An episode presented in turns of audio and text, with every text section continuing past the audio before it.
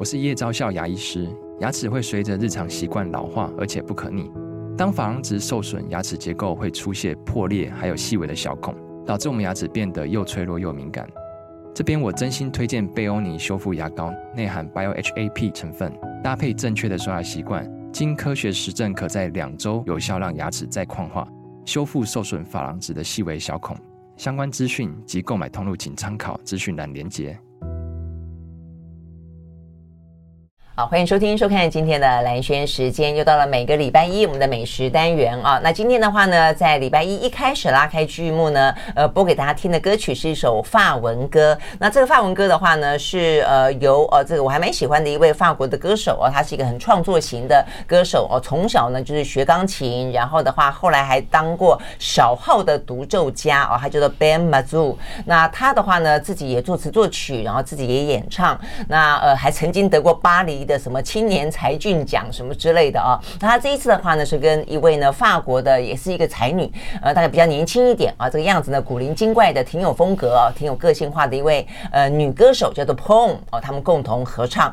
那所以呢，这首好听的歌曲啊，这个最主要当然还是 Ben Mazou 啊，那呃所演唱的这首叫做我查了一下啊，这个念起来应该叫做 Je t'aime 意思是等待的意思啊，好，所以呢，这个呃，希望在今天早上啊，提供给你好听的呃歌声啊，以及呢，拉开一个很棒的、很棒的开始。好，那说等待的话呢，有些事情呢，这个。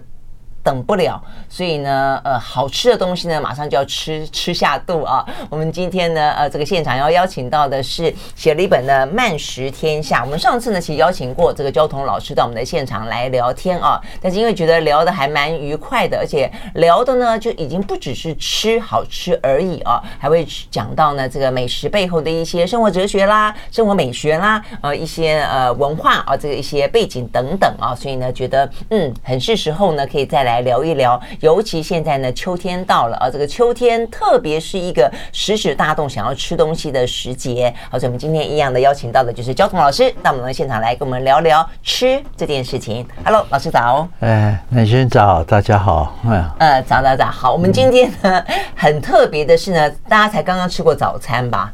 不晓得现代人有没有吃早餐？老师有吃早餐吗？有，我早老人家都很早就吃 早餐了。你多早吃早餐？我想我六点半以前就会吃早餐了。你比我还早，真的？你真的你也早吗？你我我一定要早起，但是我没有吃。哦，哦你没吃啊？我没吃。哎，所以你真的是那么早起？你以前不早起的？是啊，是啊，是啊，我以前我没有早起是很短暂啊。哦，大部分都是早起。就我刚到报社去的时候，呃，因为是晚上上班，对对对对对，我都睡得，我都睡得很早，我大概早上八点就睡了啊，睡到下午。睡得很早，对对对对，了解了解。所以你是吃完早餐才睡觉吗？不会吧？呃，对，吃吃过早餐。所以人家是早午餐，你是宵早餐，就宵夜加早餐，对对，是这个意思。但是我觉得这样好特别啊，跟好像跟大自然的节奏颠倒啊，嗯嗯，抗拒，所以免疫力变得很差，我就赶快调整过来。这样，现在是成根，啊啊，今天是现在是什么？晨更，晨更，嗯，是。夜读，对，哎。所以，其实我觉得，呃，做媒体的早期，尤其在报纸，嗯，报纸的话，因为都是呃白天采访，晚上写稿，夜里呃印刷酱版，然后呢，趁着一早送到大家的呃眼前，不管是家里面或是什么便利商店。所以呢，那个时候的媒体人真的都夜猫子，是，嗯，也是昼夜颠倒的很严重。我也是，我刚刚年轻的时候也是这样的，后来因为到了电视台才转回来。是，好，那所以我们刚才讲早餐了啊，所以呢，有些人早餐吃的像皇帝。像我是因为都很仓促贪睡哦，所以就是把自己早餐时间压缩到很短哦，短到最后就干脆算了不吃了。所以我已经我已经十几二十年就都不吃早餐，那一天吃两餐两餐啊？对对对，但是我觉得也还也还好，就找到自己的节奏就是了。OK OK，对啊哈。但是我们要今天要跟这个交通老师聊的是，呃，大家说讲到早餐吃的很澎湃，你还可以大概知道一下这个道理，就是说因为是一天之晨，然后接下来有。有这么忙碌的至少八个小时的工作，有些人可能还不止八小时，九小时、十小时、十二小时啊。那所以一定要吃得饱饱的哦，才可以应应一整天的这个工作。但是我们今天要跟姜老师聊午餐，为什么要聊午餐呢？是午餐通常不就是 我大部分因为是工作男女哈，就是或者说学生也是。午餐就简单吃嘛，哦，就便当 果腹，嗯、感觉起来是这样子。嗯，哎，这个焦壮老师的午餐都很澎湃的。焦老师要跟我们聊午餐，好，午餐对你来说意义是什么？呃，早餐跟午餐都是我的正餐啊，都是正餐。哎，早餐搜寻的半径比较短，大概只有十五公里啊。嗯，那午餐稍微呃长一点，大概七十五公里啊。七十五公里我搜寻？嗯，就是 比如说我开车吃一顿午餐。那不到七十五，不到七十五，大概到苏澳或者是到竹北。哦，哎，就就是就是比较日常的，那日常不包括不包括那个比较特别的啊，像。我会有时候，我有一次是特别开车到东港啊，吃一顿午餐，来回一千多公里。是啊，是啊，我就想，哇，你的午餐饭半径也实在是太大了。呃，半径一般是七十五公里啊。嗯。呃，一般人就是有有些人像你像你不吃早餐，嗯，有些人过午不食哈。对。所以，但是很少人不吃午餐的。嗯啊，午餐通常会吃，但是都是随便吃啊。对，呃，随便不见得哦。你说随便吃，就让让我们想到那部电影《华尔街》，好莱坞的电影，那个主角就讲午餐是为懦夫准备的啊。为懦夫，我宁可当懦夫，我都不愿意错过一顿美好的午餐 啊。好，但是你刚刚这样讲《华尔街》那个电影里面讲这样的话，意思就是说，因为你工作的时候压力其实坦白讲蛮大的，开会啊什么，对不对？所以你中午要真的很豪睁一下的说享受一顿午餐，是真的有点难。是。我以前、嗯、以前我在还在教书的时候，啊、呃，我都把课很密集的排在一起，我我想少去一次。助教会帮我帮我买便当，我每次拿着便当走进研究室，一打开我就有一种跳楼的冲动。我我这么辛苦，我为什么要吃这个东西？台湾的便当没有好吃的便当，台湾没有好吃的便当啊！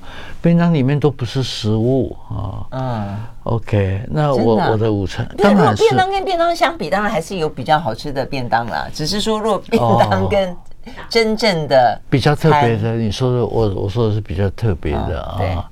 有一些就是一般的便当，其实都不能吃哈。你这样讲其实是对。那我我寻找午餐。就是有一点像烈焰啊，烈焰有一点像烈焰的，就是我为了贪图 美色、美美食、美食啊，常常常常走上那一种跋山涉水、快意风流的道路。可以哦，啊，烈焰的路上也其实有时候会有一点像探险。嗯，有时候你会很快活啊，会有惊喜，会有惊喜，难免对，难免有时候会受伤啊，比如说严重的腹泻啊，腹泻踩到地雷。对，尤其尤其是碰到以前自己推荐过的餐馆哈，嗯，自甘堕落，退步的很厉害，那你就觉得有一种被辜负的感觉啊。嗯，呃，这倒是，我我觉得这点倒是，因为焦桐老师他他有一段时间非常的去呃想要发扬也好，或者想要去提升也好美食文化，所以经常办一些美食飨宴，都有主题性的嘛。哦，我还记得我参加过一次是红楼宴，然后呢会特别挑一些不同的餐厅，所以当这些餐厅如果没有你想象的好了，或者没有你以前曾经呃互互动的时候来的这么的好了，真的会觉得难过哈。是啊，是啊，觉得他们实在是明明可以做得好，为什么这么缺乏社会责任感啊？那午餐对我来说，距离是觅食的距离是最长的，变化也比较剧烈啊。嗯嗯嗯。我但我没有每天都在觅食，呃，都在吃美食了，没有。我有时候一忙碌啊，也会吃冷冻水饺，也会吃有，也会煮泡面，也会蒸包子，也会叫外外送哈等等之类的。嗯，其实也有简单的时候。对对。但是我当然最高兴的还是出去找美食啊，烈焰出去烈焰这样。OK，好，我们休息一会儿。我觉得这点焦桐老师讲到的，我觉得倒是大家可以稍微的重新思考一下。真的耶哈，这个便当，我也不是一个很爱吃便当的人，嗯，所以我有时候会宁愿就像刚才呃老师说的，宁愿吃的比较简单，比方说像水饺，啊，哦，对不对？或者说买一个呃你觉得好吃的呃，比方说呃萝卜丝酥饼啊，或者说就是说至少是要好吃的，否则这个。就是便当没什么惊喜哈，是打开来看，大概就是你想象中想得到的，而且那个味道。所以如果说了啊，如果说现代人很多的吃东西的观念已经不太一样了，晚餐其实很多人都会认为说，不管是为了呃健康啦，什么不要吃太多淀粉啦，或者什么样的考量，其实晚餐可以吃简单一点的话，就是中午吃澎湃一点。好，那所以如果说中午可以吃澎湃一点的话，不见得天天吃了哦，偶尔来个澎湃的话呢，我们休息会跟着交通老老师的脚步看他的澎湃啊，跟着他去烈焰吧。这个真的是呃半径范围非常的大，我觉得呢，哇，这样子吃午餐啊，这个应该是很过瘾，一天呢会充满了快乐。马上回来。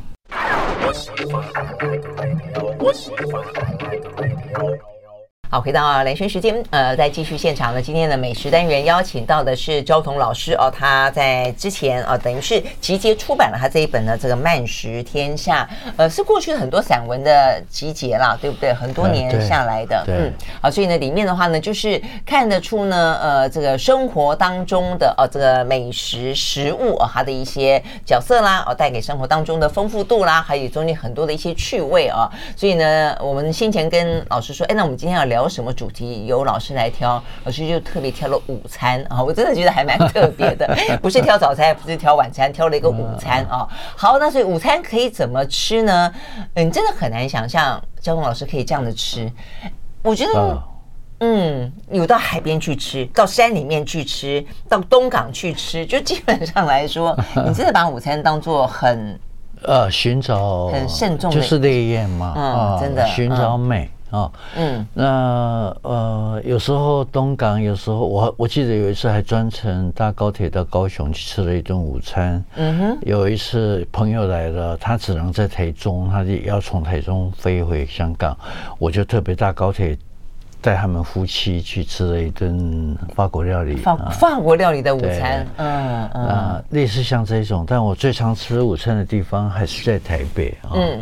然后让我想到世间美好的事情都蛮短暂的，嗯、我们都应该好好珍惜哈。嗯，像譬如说，怎么说？餐厅不在了吗？哎，对，像台北世贸联谊社啊，哦、我以前我还蛮喜欢的，它是以潮州菜为主的一个多多元的菜系啊。嗯，那里面的菜都很好吃啊，包括烤鸭啊、烧乳鸽啊等等。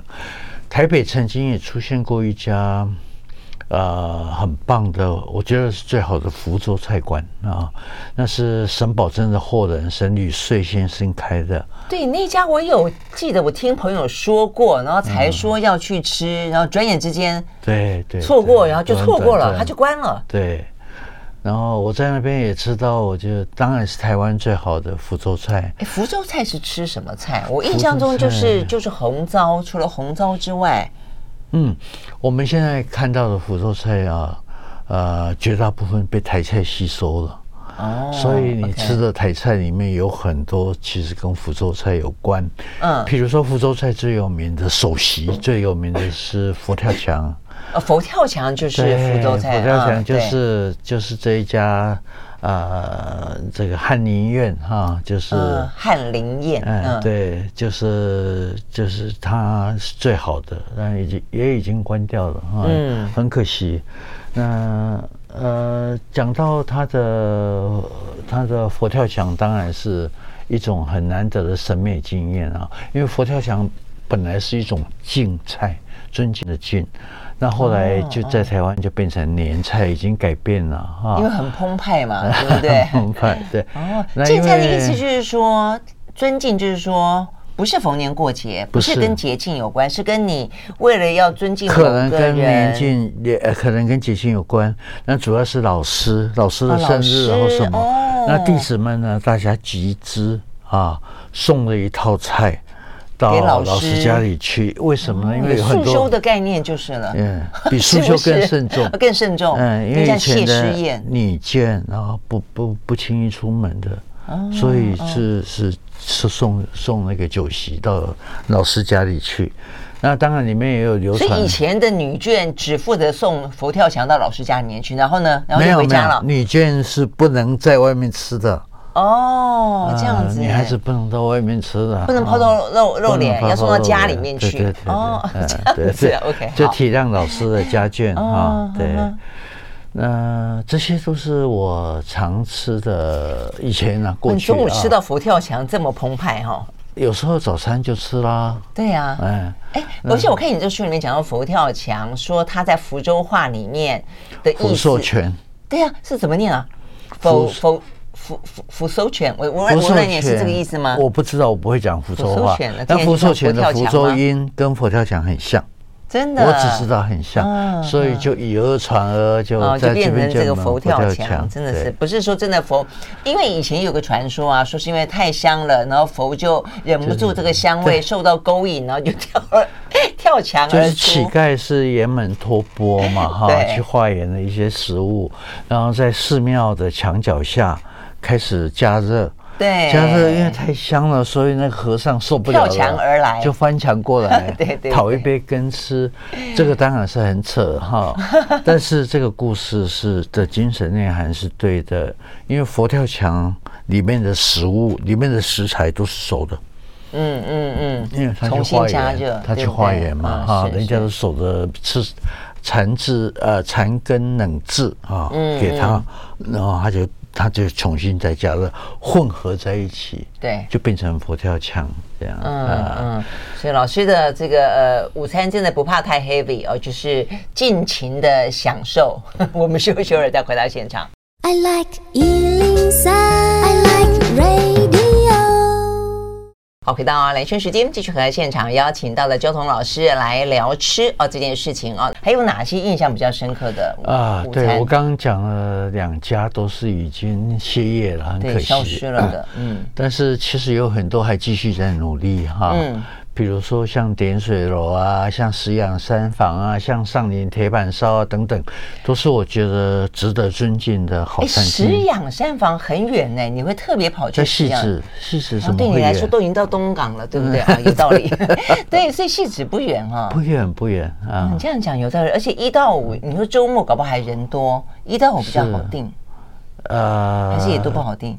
都现在应该比较好定，因为台湾台湾。嗯，台湾的消费晚近这几年，嗯嗯，比较没那么市场跑掉了，消费市场跑掉，市场跑掉了。OK，嗯，那上林铁板烧是我觉得我很我最喜欢的铁板烧餐厅，它非常的老字号了哈，已经几十年了啊。那我觉得他们定义了铁板烧的美学，嗯嗯，就是干净、卫生。嗯，很讲究好的食材，而且又认真仔细的操作啊。那这种透明的饮食文化，因为铁板烧师傅是在你面前，对对对，没错，烹饪的，所以完全完全逃不过你的眼睛哈。而这种饮食文化，就是因为逃不过，因为是透明的，所以没有办法隐藏哈。嗯，那吃起来，我觉得那个老板就是一个铁板烧的艺术家。他从他很古摸，然后很讲究啊，可惜，嗯，那师傅应该不在了，对不对？啊，在在还在吗？就原本你以前年轻时候吃的那个师傅，现在还在做吗？还在还在。哦，这样子，对，嗯，那这这个这个这个铁板烧，就是你在那边吃，你会觉得好像是你你再怎么样，你觉得呃再怎么。呃，邪恶哈，对，我觉得可能价格高一点点，所以生意不太好。嗯、但我以前在学校的时候，我会鼓励学生说，准备一个铺满啊，嗯哼、呃，因为我们不是每天吃它，我们也不是每，甚至不是每个月吃它，我们说不定一辈子只吃一次，但也可以了。嗯、你在一个重要的日子打破铺满啊，带着你亲爱的人去吃一顿。吃一顿好料的啊，嗯，我觉得那会记得的，不会不记得，因为你吃了坏东西，你当然不记得嘛，你恨不得把它忘掉，你怎么会记得？可是你吃到这么高档的东西，你会，你会记得那样的层次，那样的艺术境界。嗯嗯，这这倒是，而且因为通常如果你吃到很棒的美食，尤其你是。跟着某一个你你刚刚讲到，因为难得打破普满，就带了一个心爱的人去。我觉得那个整个的氛围跟记忆，可能他那个 moment 事实上会是对不对啊？会会会更难忘。刚才这个老师这样讲，我想到我先前前几个礼拜去那个邓有奎师傅的、嗯、呃牛排餐馆吃饭，跟他的年轻师傅在聊天，他们就讲到说，以前的邓有奎师傅在牛排馆的时候，他们就说我我以前没有吃过，他们在说他们也是这样，就是看。邓有奎吃不煎牛排跟炒饭，他们说哦，那也是一个呃这个艺术境界。那他们最爱什么呢？最爱炒饭。我说不是爱牛排，是爱炒饭。他说哦，这个邓师傅的炒饭一绝。所以其实真的是，我觉得做铁板烧这些师傅要在你面前啊，这个把所有的这个因为那块大铁板啊，很适合炒饭，因为它传热很均匀。是啊，是是是。但有一次我在一个连锁的铁板烧餐厅吃。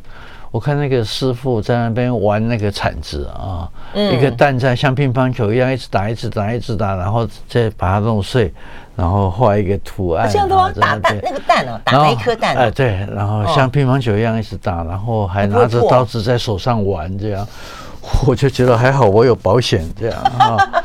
而且我之前在想我很想问他，我说。我说小子，你你是在杂技团的吗？还是你走错地方了？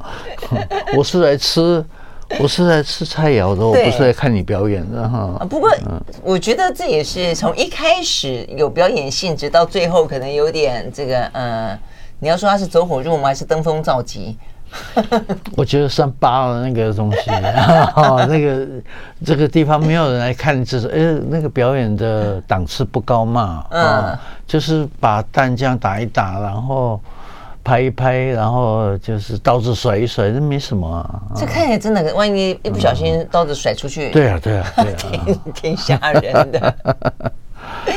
嗯，OK，好，所以铁板烧是老师印象比较印印象深的嘛，是啊，是啊，所以有些就是一些饮食，有些没了也就没了，但是有一些的话呢，它也不断的会转变，嗯，啊，会转化，是是，嗯，像那个我刚刚有提到饲养三房，它就是可能是经营最成功的一家餐馆啊，嗯，所以它因为它经营很成功，所以来自日本。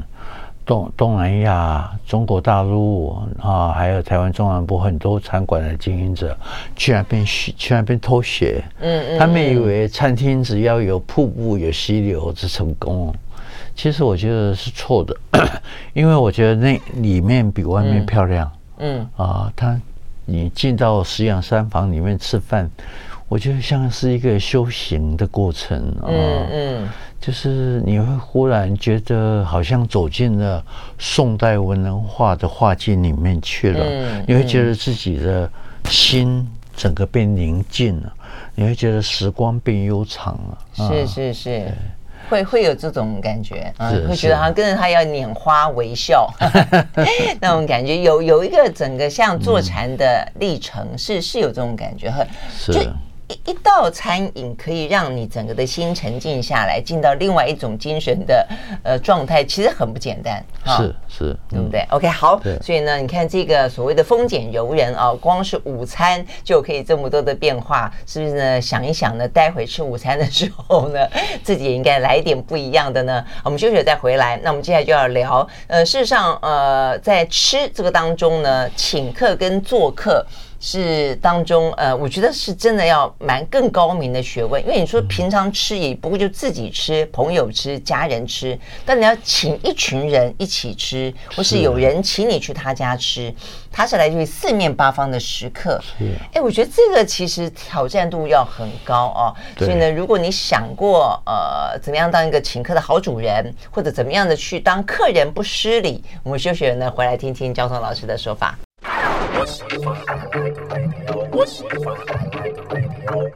好，回到兰萱时间，继续和现场邀请到的这个呃文化美食啊，这个作家焦桐老师来聊天啊。那我们聊的是他在这个《漫水天下》这本书里面的一些很有意思的散文啊。那这个嗯，请客这件事情真的是很好玩，我其实都很佩服。你们这些敢请客的人，呃，没有三两三，很难当请客的主人的。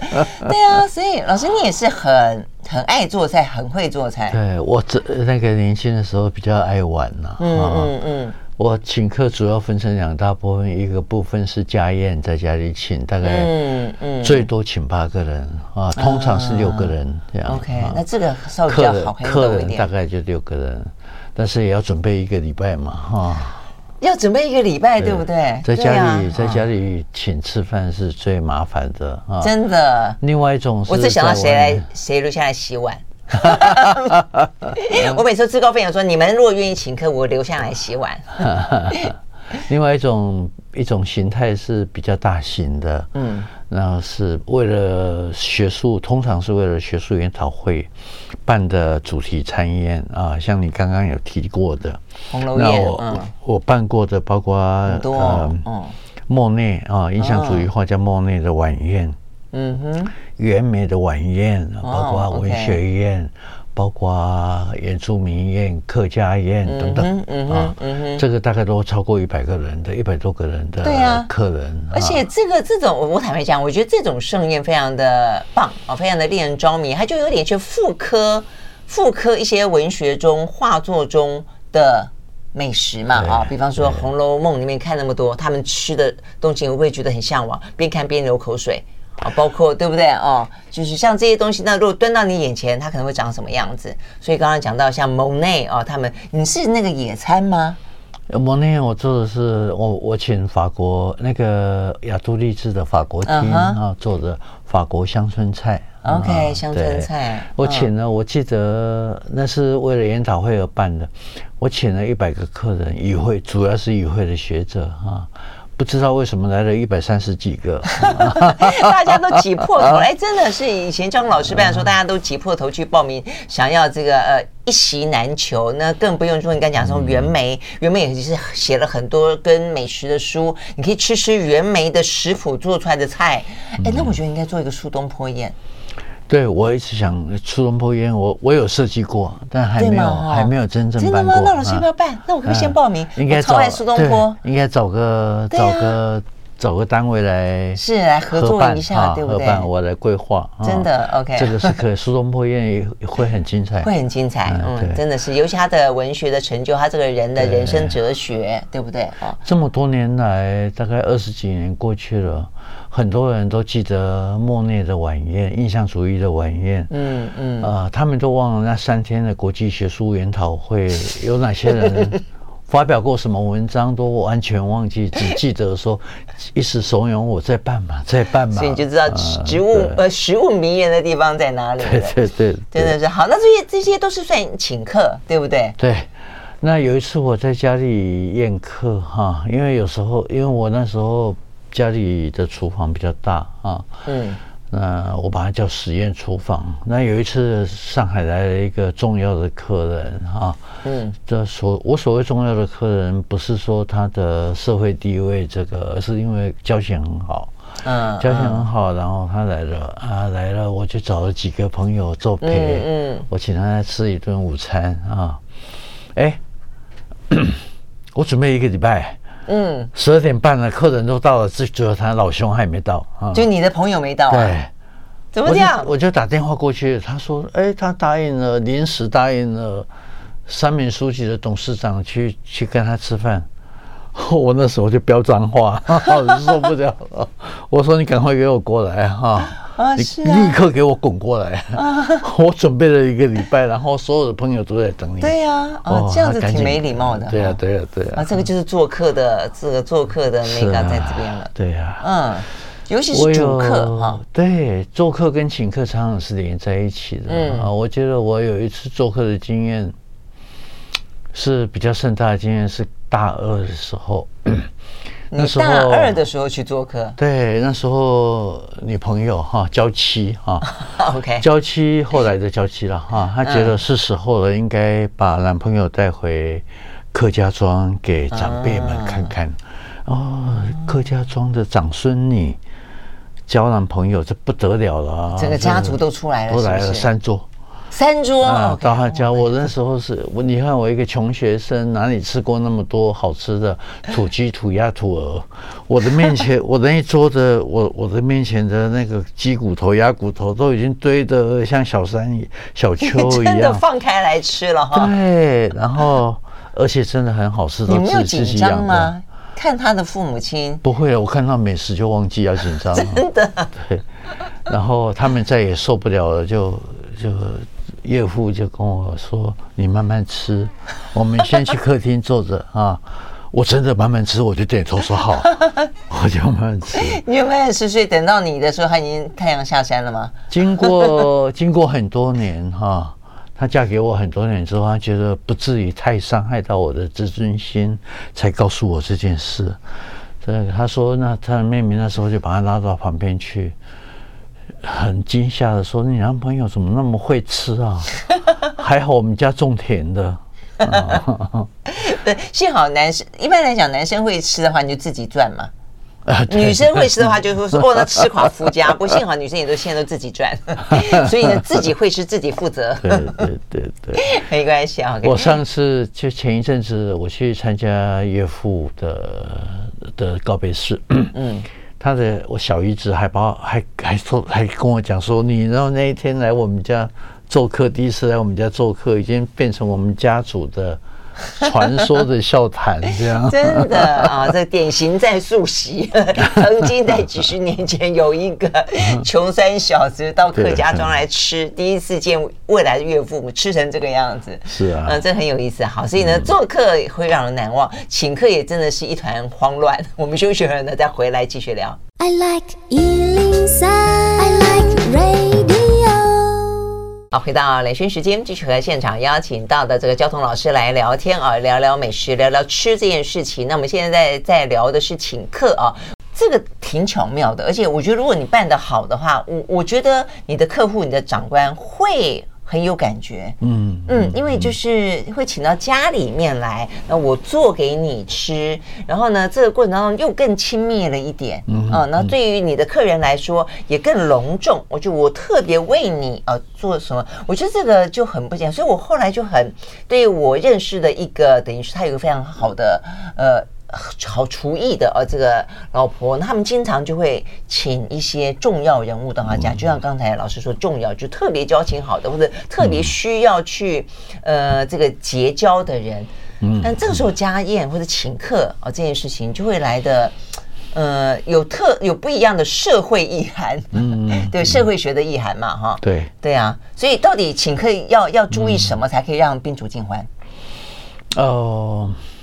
最重要的啊，请客就是诚意嘛，哈，诚意。然后你邀请的客人要要能够能够搭嘎一点，要能够适配一点啊，OK，不要彼此之间就已经不太讲话，你把他们邀在一起。这样讲对，要先做调查，人际关系调查，谁跟谁是不是对盘，谁跟谁不对盘，不能坐在一起。最郑重的宴客往往是在家里的。嗯，对不对？嗯，对，我就很怀念以前我的家居的厨房哈，那个实验厨房，餐厅比较大，也变成我好一段时间的游游戏场所啊，所以我常玩一些主题家宴啊，比如像酱油宴、火锅宴。哦，火锅宴、绿竹笋宴、螃蟹宴等等。啊，你自己会设定主题就是了，我都是主题的，嗯，都是主题。螃蟹宴是从头到尾哈，每一道菜都是螃蟹。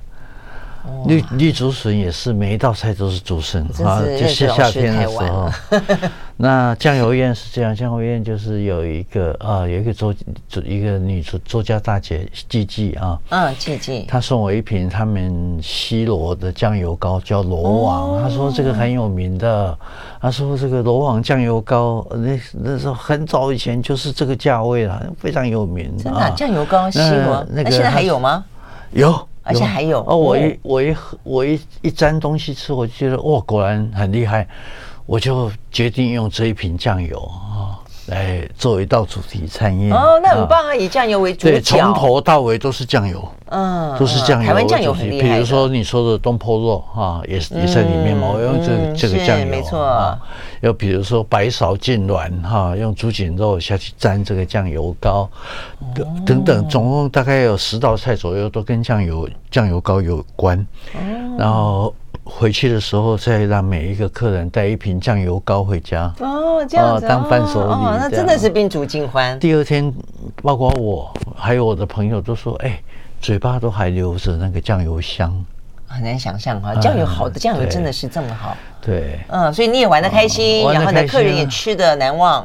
那那个螃蟹宴难度也有比较高，螃蟹宴包括你那个蟹肉弄出来哈，去凉拌那个柚子啊，因为季节对嘛哈，那包括你要去。用用沙西米，用帝王蟹的脚做沙西米啊，包括有清蒸处女鲟，各种不一样的东西。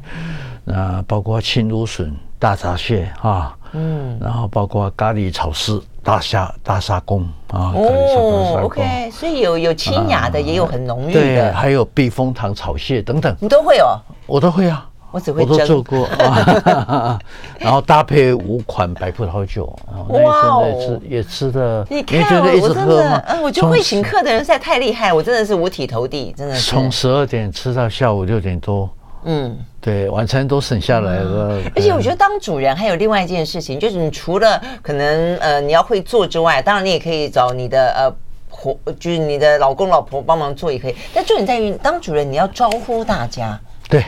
我觉得招呼大家是另外一件，我我认为请客，我觉得挺困难的事情。招呼哦，就是一个好主人请客，对不对？你要让每一个客人尽可能让，比如说你请了六个客人啊，然后你让这六个客人啊，每一个人都感觉他是主角。真的，然后这跟这个人聊聊天，跟那个人聊聊天，还不能够有 亲疏啊，冷热，这个中间一定要够平衡，对不对？对。那他们各自还有不同的聊天的话题，不是吗？是，这是第一个。第二个就是，譬如说，Amy 讲到借强浪 啊，就让我想到我 我去以前学生时代去郊区家，他的三叔很爱吃，他觉得。他觉得他碰到一个也爱吃的年轻人，他觉得很高兴，他就夹了一块完全是肥的肥肉卤卤肥肉到我的碗里面去。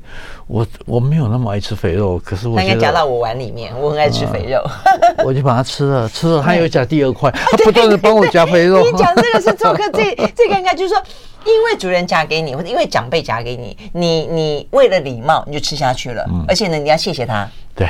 那表情应该做的很到位，他就以为你真喜欢吃，他说啊，真的喜欢吃，那再来一块，再来一块，就一直吃，一直吃。我那一顿饭都在吃肥肉啊。不过你刚刚讲肥肉，我觉得你爱吃肥肉是对的，因为肉啊，它的香味。它的肉质香都来自于油脂，对不对？瘦肉是没有香味的，瘦肉的香味是靠肥肉去真的去提升。对，不过现在整块肥肉也不行了，要三层，三层才可以。对，好。但是刚才庄老师讲那个借强让啊，是这样，就是说，呃，袁枚在一篇文章当中讲到借强让，意思就是说呢，呃，你他讲的那个故事很好笑，他就是说，因为有些主人就会要夹东西给人家吃，他的意思这个叫强让，就是一直强迫别人去吃这个，他可能是好意啦，哦，但别人就。会觉得有点压迫嘛？啊，他就说他有一个朋友，呃，一个客人就问他说，就忍不住就问主人了啊，他就说：“我与君算相好乎？我跟你关系算好吗？” 主人说：“相好。”客因此进一步就说：“果然相好，那我有所求啊。那什么所求呢？”他说：“必允许而后起，就你你要先答应我，我才告诉你。”主人惊问说：“何求？”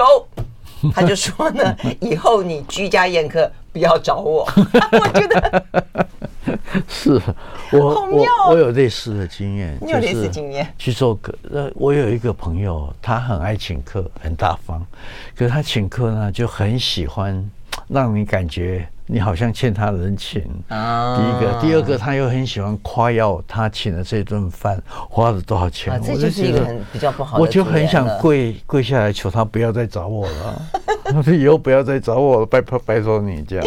对对对，他可能觉得哇，我是万中选一才邀到你，但是这种就会给客人压力。另外，请客作为一个主人哦，我们 我们中国人很喜欢灌人家酒，我觉得这很不好。很要不得，对酒这么好的东西怎么用来灌啊？嗯，而且你还有时候还会听听到敬酒的，你不认认识或不认识的来敬酒，或者是在家里请客当主人哈，就总而言之，他来灌酒，然后就有人说自己人不要互相残杀，酒这么美好的东西残杀什么哈？嗯，对我有一次到到大陆去哦。啊，一群土豪跟我吃饭啊，嗯，哦，那群土豪朋友很是很可爱，嗯，也很大方。我一进去坐下来，哇，桌上已经摆了 一打的那个特供的特供中南海的那个茅台，然后还有还有一打的那个白兰地。你们几个人呐、啊？我们大概八个到十个之间，我才这样子各一打，然后就一开始哦，还没吃饭就开始干了。啊，我我也觉得真的糟蹋好久了。我对我就跟他们讲，我说他们现在好像有有有稍微有 对对对对好对结局一点。我说你们不要。台湾一度喝酒，喝酒不是为求一但求一醉嘛？不是这样啊！酒是很美好的东西，酒不是为了口渴才喝的，酒是灵魂的饮料啊！那你怎么可以这样灌酒呢？我说你们不要这个酒，让我带回台湾，这个酒很棒，我我买药给你们吃，让你们很快进入迷幻。状态，你也实在是啊，你们吃药就好了。对对对对，就不要浪费这个酒，我带回去就好了。好，所以我们还要加个警语：喝酒不开车，开车不喝酒。好，所以呢，真的是啊，我觉得，我觉得请客真的是一门大学问，也是一个艺术啊。这个就是说，要做到主人也开心，但是不要太过，让你的客人觉得舒服，但是没有压力。然后之后呢，会愿意再来。然后呢，呃，客人也要让主人觉得说，哇，你是一个好客人，对不对？像很多人爱请我。吃饭为什么呢？因为我都吃到眉开眼笑，每一道菜呢，我都觉得吃的很开心，而且呢，永远吃不饱。他们就是觉得请我吃饭呢很有满足感，尤其自己做菜的朋友，特别觉得说哇，请男生吃东西太有成就感了，他都觉得好吃。真好吃，我下次还要再来吃。好，所以呢，真的是啊，我就负责当一个客人就好。就要那就要想当一个好主人呢，就要学习呢这个交通老师。好，非常谢谢老师今天现场来聊天哦。谢谢，谢谢，谢谢。好，拜拜。